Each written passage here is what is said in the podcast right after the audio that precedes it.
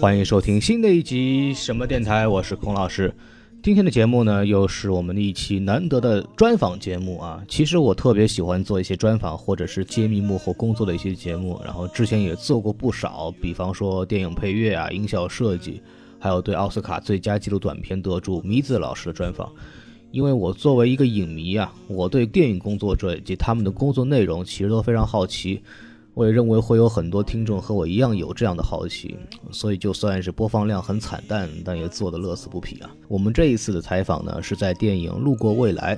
在上海大学电影学院路演之后啊，采访了这部电影的导演李瑞军。这部电影有一个非常了不起的成就，那它是去年戛纳电影节唯一入选的华语电影。入围了戛纳一种关注单元的最佳影片候选。路过未来讲述的是在深圳出生长大的农民工二代姑娘耀婷啊，因为想早日接回因为穷困被迫回到家乡的父母呢，她就认识了小混混新民，做了一份这个试药的工作啊。之后两个人的生活呢，因此有了很大的改变。具体什么改变呢？就留给大伙儿自己去看了。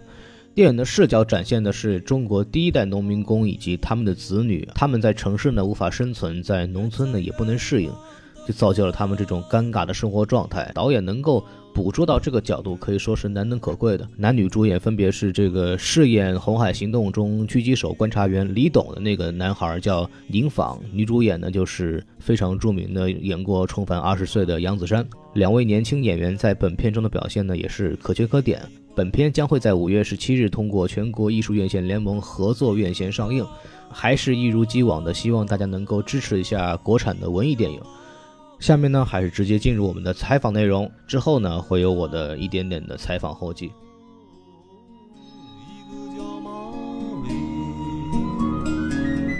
一个叫木头。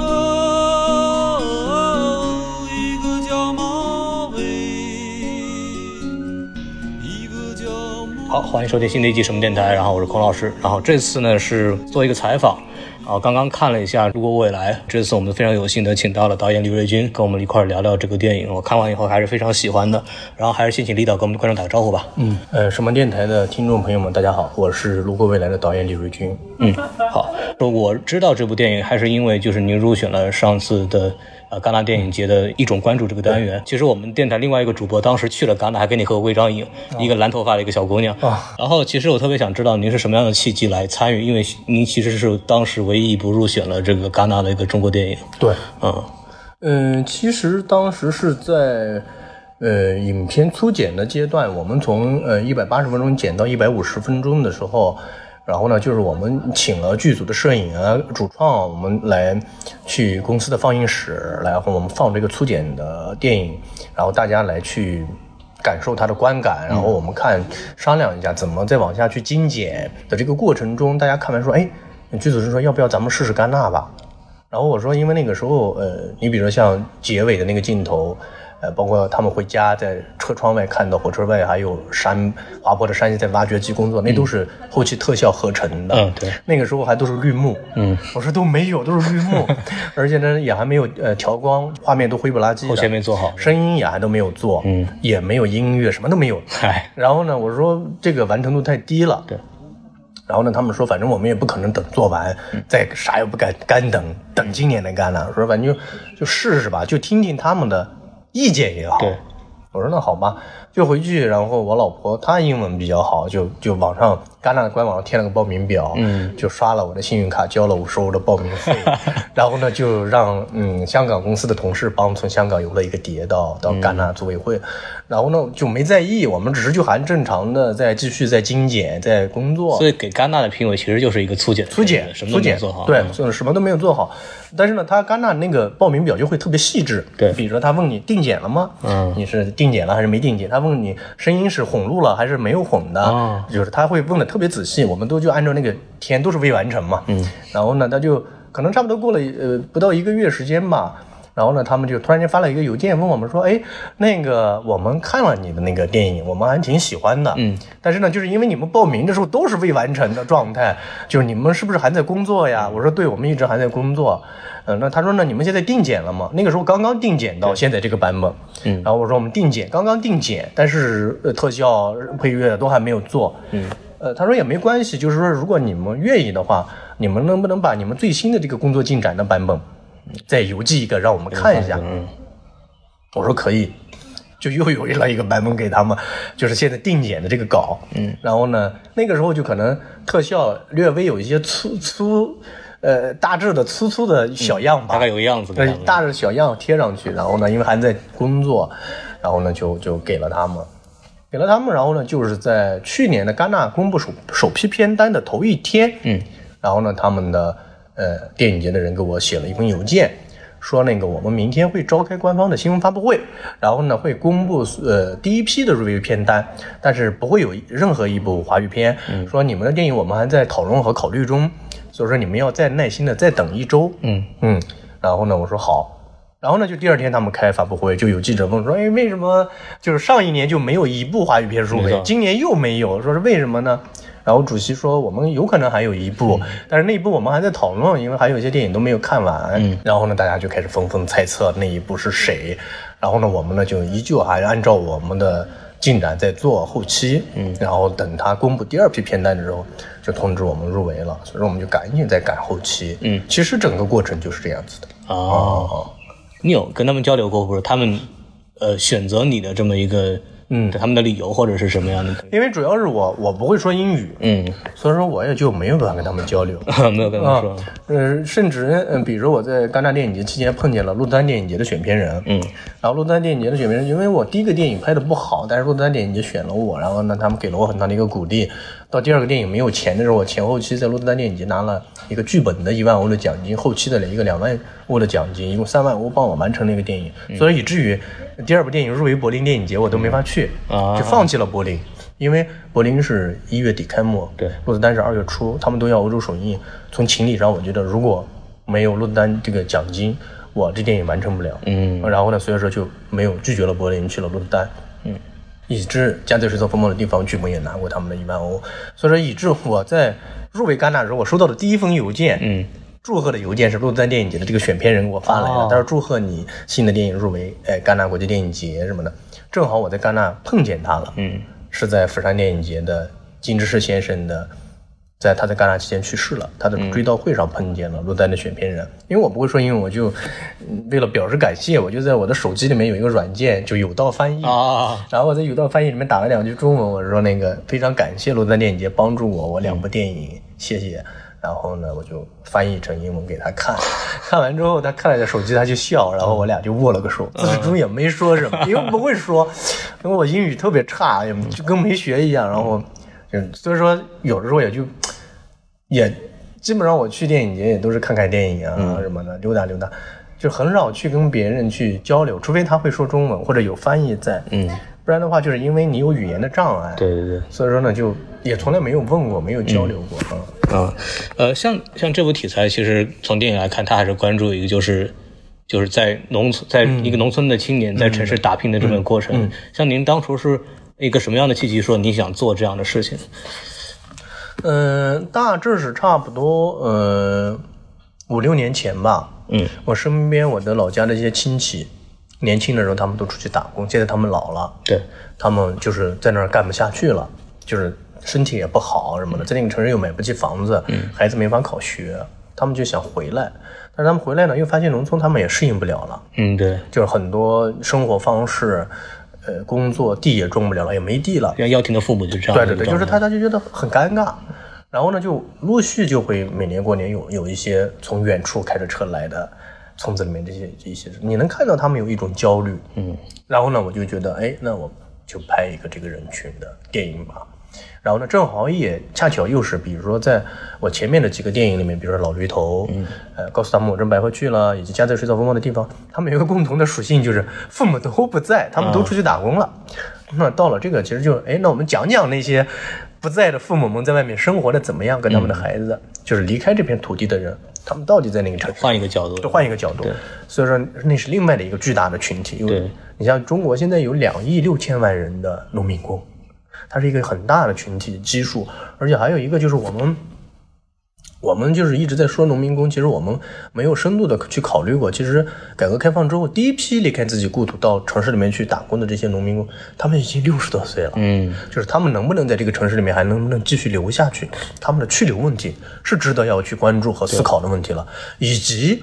他们那些在所谓的我们叫农二代，就是在这个城市里面出生长大。但是呢，又没有这个城市身份和认认同的这这批人，对他们的精神状态、心理状态是什么样的？他是他需要去去去关注。嗯，这个电影还涉及到另外一个题材，就是试药嘛。嗯，嗯，就其实重点讲了这样的东西。其实关于试药，其实您是做过哪些的研究？包括你是跟这些人，嗯，呃，亲身的试验者有过交流吗？还是跟这些当地的机构啊什么？然后呢，就是试药呢，就是我有有有有一些嗯朋友，他们的家人是医生，会去做一些了解，会去做一些调查。然后呢，还有就是有一些媒体，他们会做那种更深入的那种，类似于是，嗯，调查报告，调查报告。然后就有有关这方面的，我就你会有兴趣，你就会看，乃至一些社会新闻，乃至呃，前些年有一个试药的小伙子就去北大的北大的纪念百年纪念讲堂做了一次演讲，关于试药的。呃，他觉得他们是在担负人类的一个使命，发展的使命。就每个人对他的看法不一样。然后呢，就就。做了，而且就是差不多，我十几年前开始陆续看报纸，看到这些，我就会留意，会收集、去整理一些这样的呃资料什么的。你也会不断的，偶尔你会去去呃去去去了解一些。其实蛮多的，很甚至很多大学的学生，年轻的学生，比如说他可能家庭条件不好，他在这需要开支，他又不好意思问父母要，他就是尽自己的能力去去赚一点钱。他可能就是有的，比如说可能那种轻微的药品，可能是一种新的感冒药，嗯，它可能带不了不了巨大的什么伤害，对，可能有个一两千块钱、两三千块钱，去抽抽抽个血，化验一下，睡一觉再去抽个血，那这钱就拿到了嘛。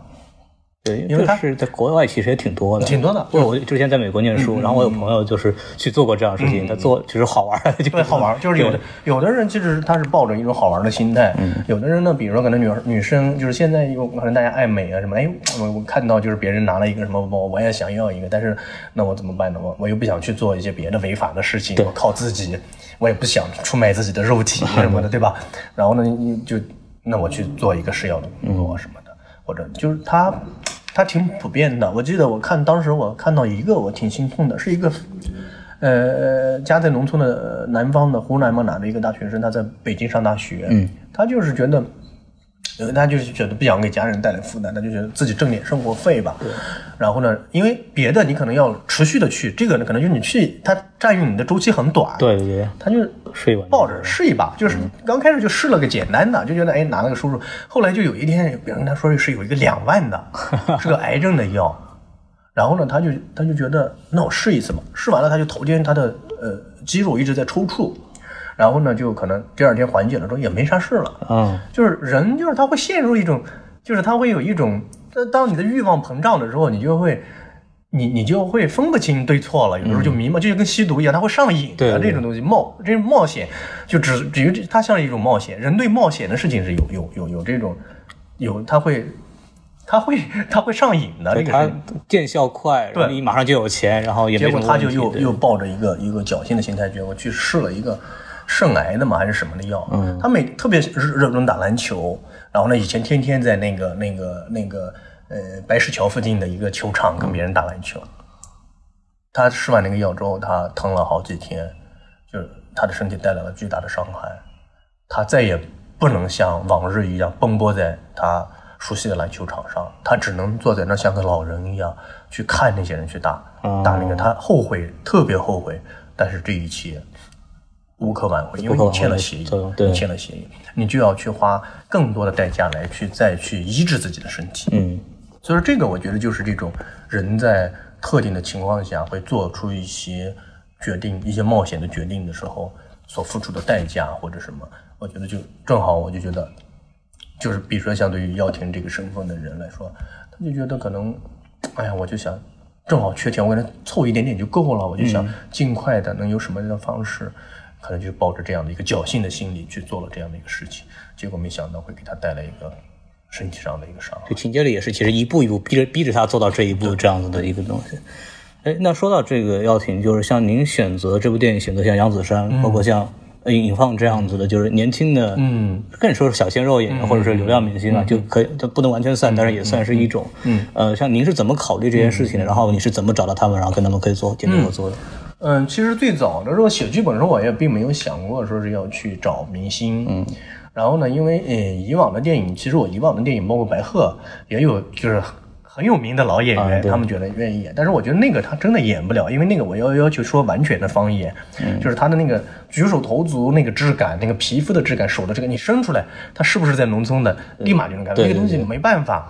就我觉得他演不了，嗯所以说我拒绝了。然后呢，到这个的时候，就是正好我在给新浪做一个最美表演的短片拍摄，然后正好是子珊跟我一起合作。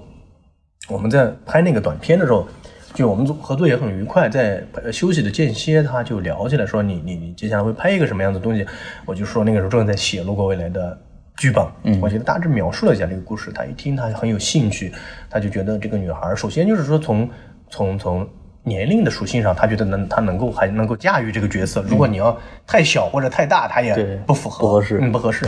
然后呢，就后来因为当时我也没在意，我就以为是他只是开玩笑，或者就是大家说说而已。对，说说怕尴尬嘛，然后客套而已。然后呢，后来他就陆续梦了好几次。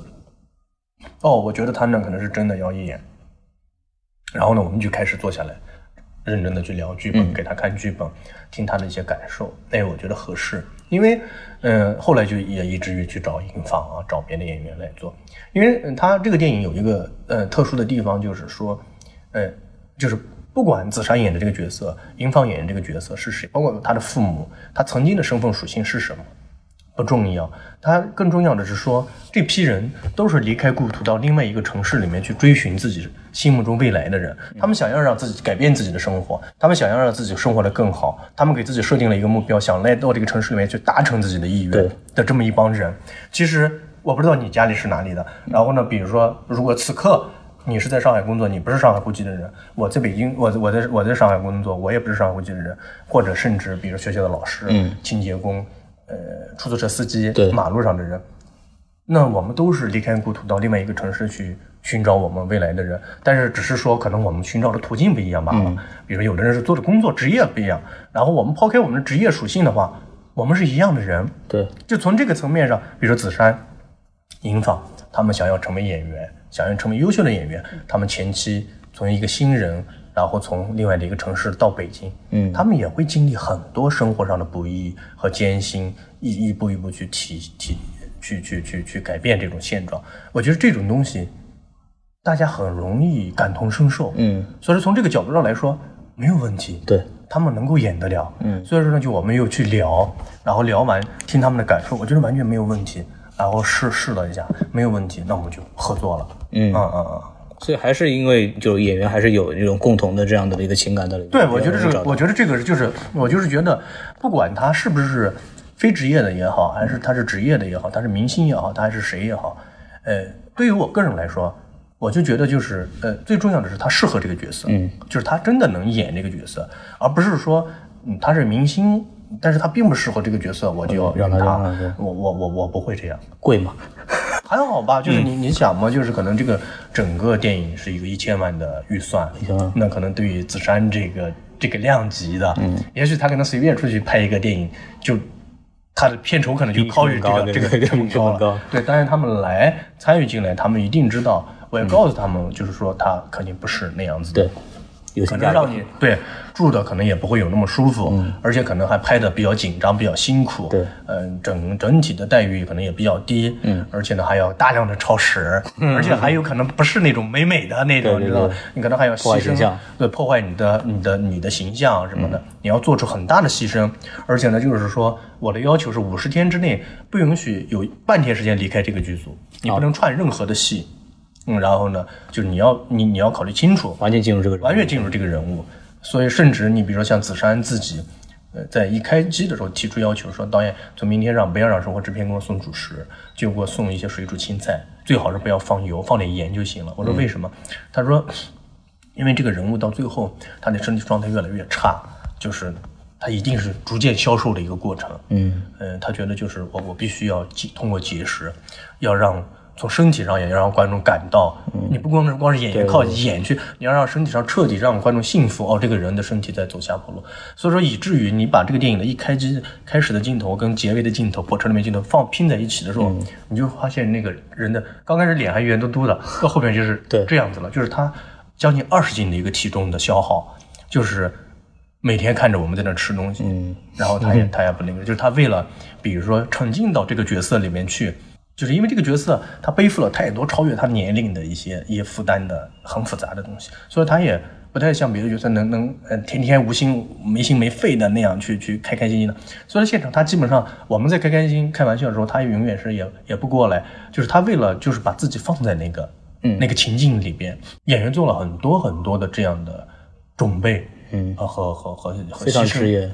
因为子珊答应我这个事情很早了，因为拍都有快到一年后了，就是在这个过程中，当然会不断的有这个别的戏找他，那甚至是有很高票房的戏，很很很很好的导演，其他的搭配的明星都更有名的。但是呢，他就是从他的角度上来讲，他是觉得，那我因为提前已经答应了我，嗯，他觉得从这个角度上就觉得，他这样的话好像不太合适，嗯。所以说就他一直在留时间给这个，所以说就是真的是他们做了很多的付出，嗯啊，包括营放，然后去体验生活、写人物小传，就是他都是很很认真的在去分析这个角色，让自己去进入。甚至其实我们拍甘系的甘肃的戏，他没必要去，对去甘肃干什么呢？甘肃又没你的戏，对一场戏都没有。对，他说导演，我想去甘肃，就是我想去体验一下生活。哎，我说好啊，因为你的根在那里。嗯，你你对父母，当你在后期跟呃女孩讲你父母的时候，你去过甘肃跟没去过甘肃，你去表达那个情感的东西是不一样的，因为你知道是那个地方是一个什么样的方，你生活的地方是这种反差，他为什么要从这儿来到这儿，就是你得知道那个根在哪里。嗯你去看那边土地，那片土地上的人的状态的时候，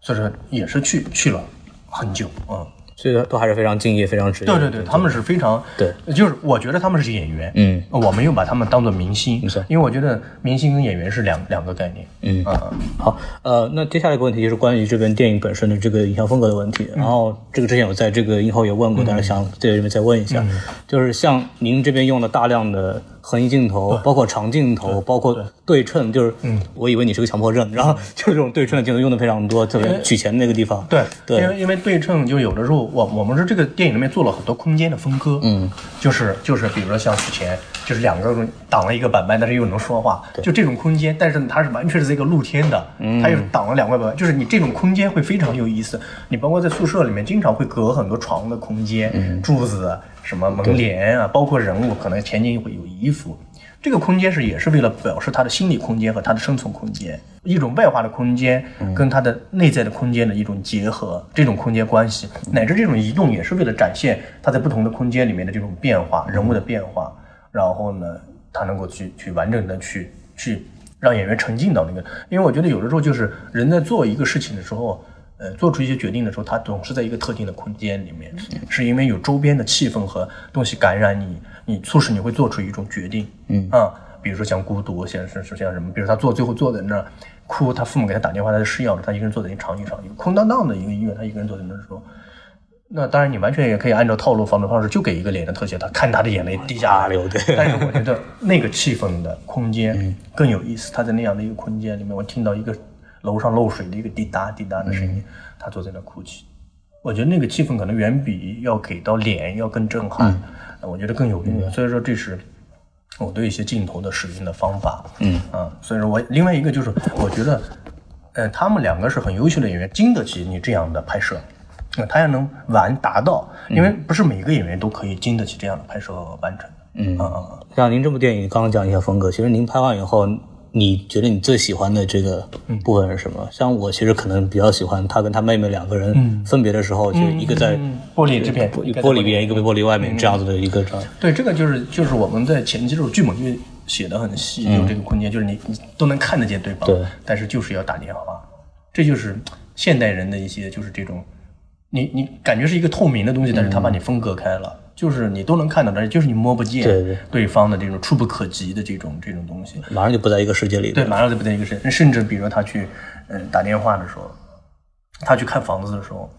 那个房子这面外面全是雾，嗯，然后里面隐隐约有几点楼房，然后会跟他说哦，那会是游泳场，那会是什么？那会是什么？什么都看不见，其实什么都看不见，对什么都没有，它是一个虚幻的，嗯，就是其实做了大量的呃这样的工作。你甚至比如说他们的那个家，就是我想要找一个嗯呃地铁能够路过，然后在窗户里面不到两米的地方，嗯，我们找遍了全深圳的落在地铁上的房子。这个是最近的，想尽一切办法说服房东去在这个屋里面拍摄。然后按照剧本，我就是想他从窗台这儿在主要的时候看到车过来，每次这个车过来之后，都会给他促使他会做一个决定。嗯，她进来的时候跟她的丈夫说：“我给你把火关吧。”丈夫本来是想要准备跟母亲说我失业了，结果母亲说我失业了，我丈夫什么也没说。然后呢，女儿看到的时候，女儿过去，本来是想听父母在说什么，但是已经失业了。父母到自己的屋里面，一个完整的过来之后，坐在那儿，然后中间就隔了一个墙，嗯，相互说什么都能感受得到，跟没有隔一样，但是它有有个有一个东西，就这个屋子不是这样子的。然后我们就全部重新把墙全部砸掉，哦重新去改造，全重新装修，重新做，就做到现在。然后等拍完再恢复过去。包括新民的家也不是这样子的，对里面全部做成水泥质感的，全部都里里外外重新全部做，就是在美术上前前期花了很多的精力。按照剧本的方式去去设计的那个那个空间关系，嗯，去做，所以说就是，呃，这个电影里面有大量的空间的应用，啊，就是在前期的剧本的时候，对，这是您觉得你最喜欢的部分吗？对对对。像其实这个电影里边还有很多其实幽默的桥段，这个很有意思。就是我无意中看到那个豆瓣上面写的这个类型是喜剧片，然后不知道我看着觉得非常奇怪，因为一般来说喜剧片很难在国际电影节上拿到什么奖，对，所以我也很好奇，要看这个电影。像您怎么想的这个事情？包括其实一开始印象很深的就是那个大大姐，大姐跟那个姐夫在下面等着，知道一会儿在干嘛。像这些桥段是您在。呃，现实采风包括发现的还是就是生活中会有很多这样，你比如说就是可能呃农民工啊，我去，比如说甚至我的一些亲人啊、呃亲戚朋友他们在外面打工，对你都为了省钱嘛，各自住在各自的宿舍，有的时候可能就哎朋友之间都相互知道，就让个腾个地方，对。因为他们觉得去开个宾馆吧。第一，他就觉得他那个观念，觉得开开宾馆好像是在干坏事，你知道吗？就是感觉你是在找一个婚外情，或者还有一个就是他觉得从成本上来说，那他不能支撑那个东西，对，然后呢，所以说就大家就是这种一种相互的一种，嗯，一一种包容或者一种关爱的方式吧。就是很多农民工，我觉得记记得那个时候有大量的报道说，像在深圳，就是经常是一个男生会有几个女朋友。啊，但是这些这些女孩都知道，互相知道，互相知道，但是呢，就是他觉得他需要一个男生，他需要一个交流的对象，然后呢，他甚至可能需要一个某方面的慰藉，嗯，但是呢，并不是，但是呢，就是因为男生少，对女生更多，就是它是一个资源分配的问题，所以说呢，就是社会中有很多这样的，就是我觉得它很有意思，然后呢，我就把它放进去，嗯，你包括他们在那那个是这个电影里面。第一，子珊第一次笑吧，对。第一次的笑容是大姐说，嗯，那个是今天十五号了，用了那样的一个笑容来表示是什么什么意思。然后呢，因为他们都是小姑娘嘛，对，然后离开，嗯，对，然后你包括像那个嗯卖唱歌手，甚至包括就是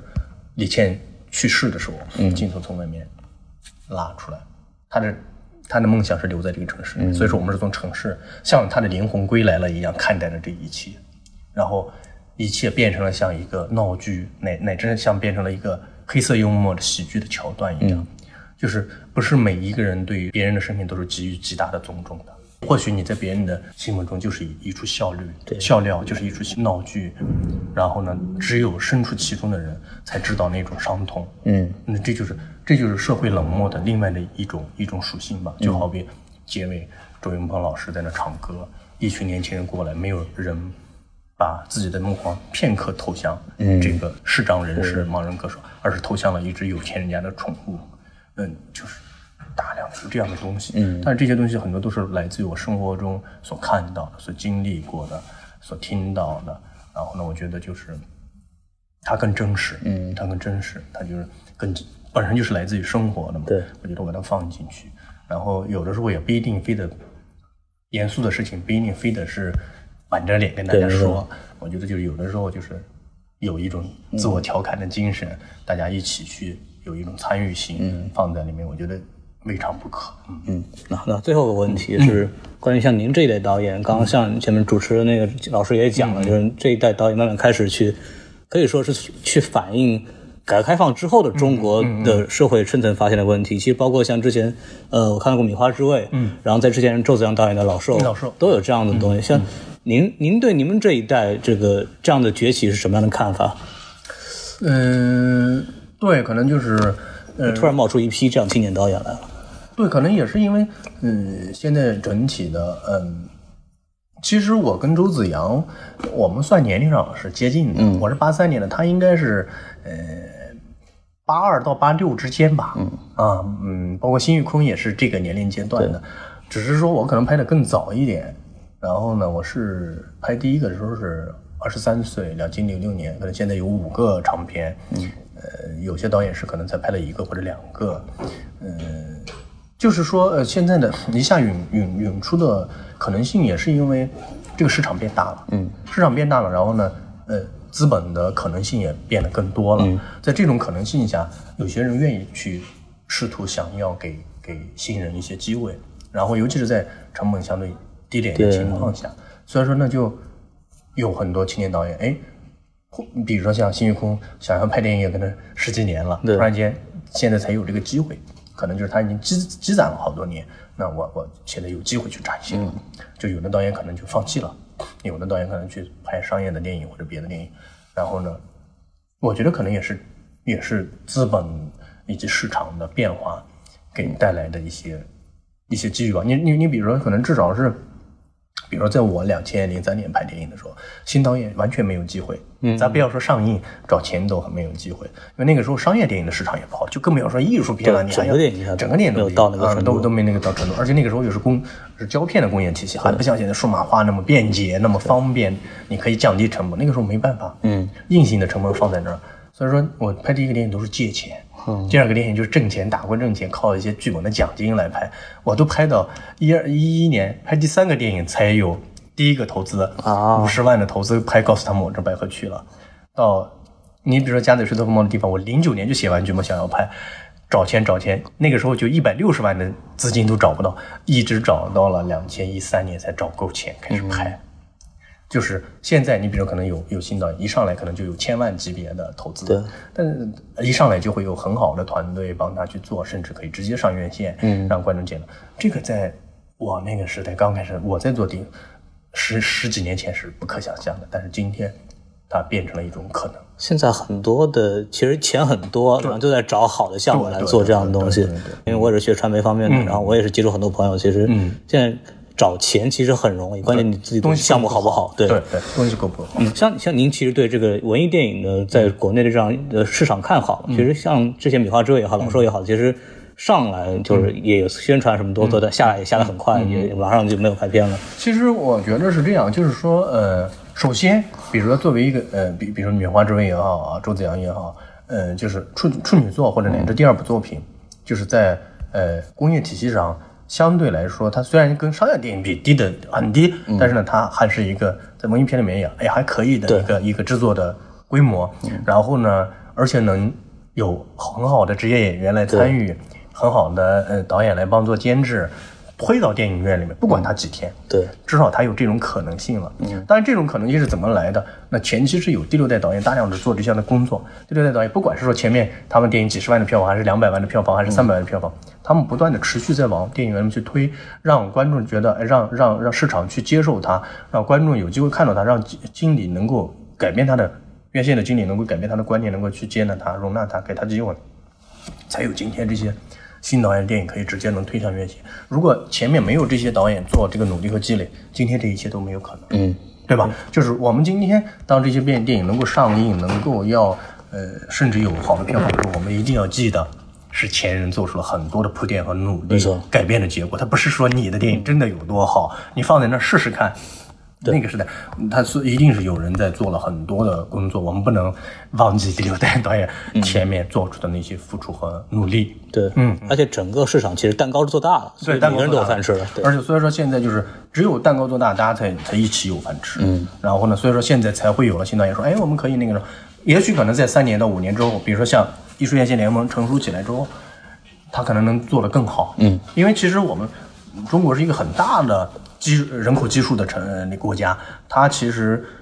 其实还是有很多观众想要看到不一样的电影。嗯，我们逐渐的要找到一个地方，比如叫艺联，现在有艺联了，我们让观众逐渐的知道，哦，每一个城市大概有哪几家电影院会固定的定期会放一些新的或者老的艺术的电影，嗯，让他们能够找到那个场所。过去是找不到这个场所，对，然后慢慢的去让导演、影片跟观众去对接在一起，嗯，然后呢，大家熟悉。让这个生态逐渐的好起来，我觉得是会会越来越好吧。嗯嗯，好，那我们今天的访问就到此结束，感谢吕瑞金导演来参加我们的这个节目，然后我们就在这里跟大家说个再见，拜拜。好，好，谢谢。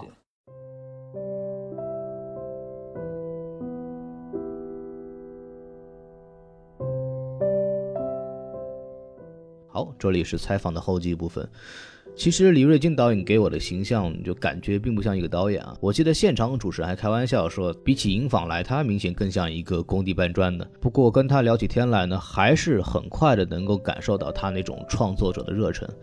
大家也听到他在给我解释如何使用空间来讲故事的时候，是那种兴致盎然的感觉啊。因为是临时要下来的采访，所以心里还挺忐忑。但实际上，导演比我想的要爱聊很多。半个多小时的交流呢，很快就过去了，啊，让我还有一种意犹未尽的感觉。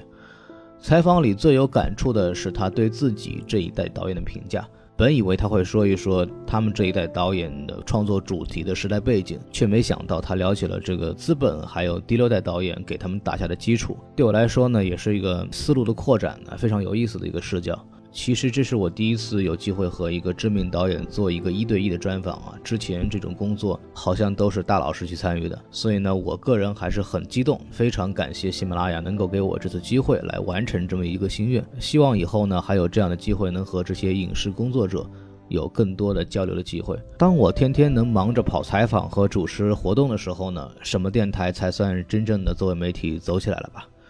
好，谢谢大家收听，还是老规矩哈，欢迎大家关注我们的微信公众号啊，S M F M 二零一六，在上面你可以查看导演的文字版专访，以及进入我们的微信粉丝群。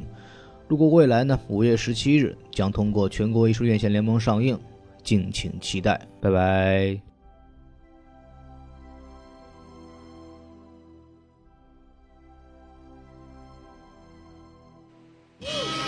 哎呀 ！Yeah, it's your boy Teasy。从过去到未来，Can you feel me? Yeah, hey Jojo, you ready? 啊，Let's do it！我上课趴在桌上，用耳机偷偷播放，那时我觉得超酷不懂说唱的多样，凡事总想试试看，便开始自己写，后头就越陷越深，开始熬起夜，于是又多了一个秘密，课堂少了一丝力气，把这句说发现秘密养在心，刻下了印记，直到父亲推开门，秘密被发现，一把夺过我的歌词撕成碎渣片，他对我说：你想太多，还想做歌也不撒泡尿，找找自己是什么货，我知道终会尝到甜头，所以不怕现在苦，一步一个脚印，我走上更大的舞台，从没有一件事那么的义无反顾，拥有了太多感触，变成身上的塔图。这首歌写的是未来，也是描写现在，因为时间改不了的东西叫做热爱。哦，从过去到现在，我经历过的痛，但或许没变化，只是换了一个梦。I'm better future, yeah, baby, I'm better future. 哦哦。我害怕我未来想法完全失控，但我会清楚的记住当下这一分钟。I bet the future, yeah, baby, I bet the future. 在零八年的夏天，你第一次逃学，你学会抽烟的同时也学会熬夜，在毕业典礼来不及跟兄弟告别，做第一次的演出车马费都倒贴。他们总告诉你，告诉你别去做自己，你只想做你想要做的，不想跟谁比。都过了成人礼，他们还瞪着你，你依旧戴上耳机，就算是只剩自己。你小心翼翼拆开了第一把二手话筒，在那个时候他们笑你，他们不懂，太感动，你终于写下你的第一句，你觉得超酷，甚至拿它印 T 恤。你唱得越来越娴熟，妈妈担心你前途，她只是怕你过得不好，所以才让你念书。别后悔你现在选择走的每一步，曝光好自己，我只希望你别迷路。从过去到现在，我经历过的痛，但或许没变坏，只是换了一个梦。I better future。Yeah, baby, I'm better future. Uh, uh. 我害怕我未来想跑往全时空，但我会清楚的记住当下这一分钟。I'm better future, better future, baby, I'm better future. 啊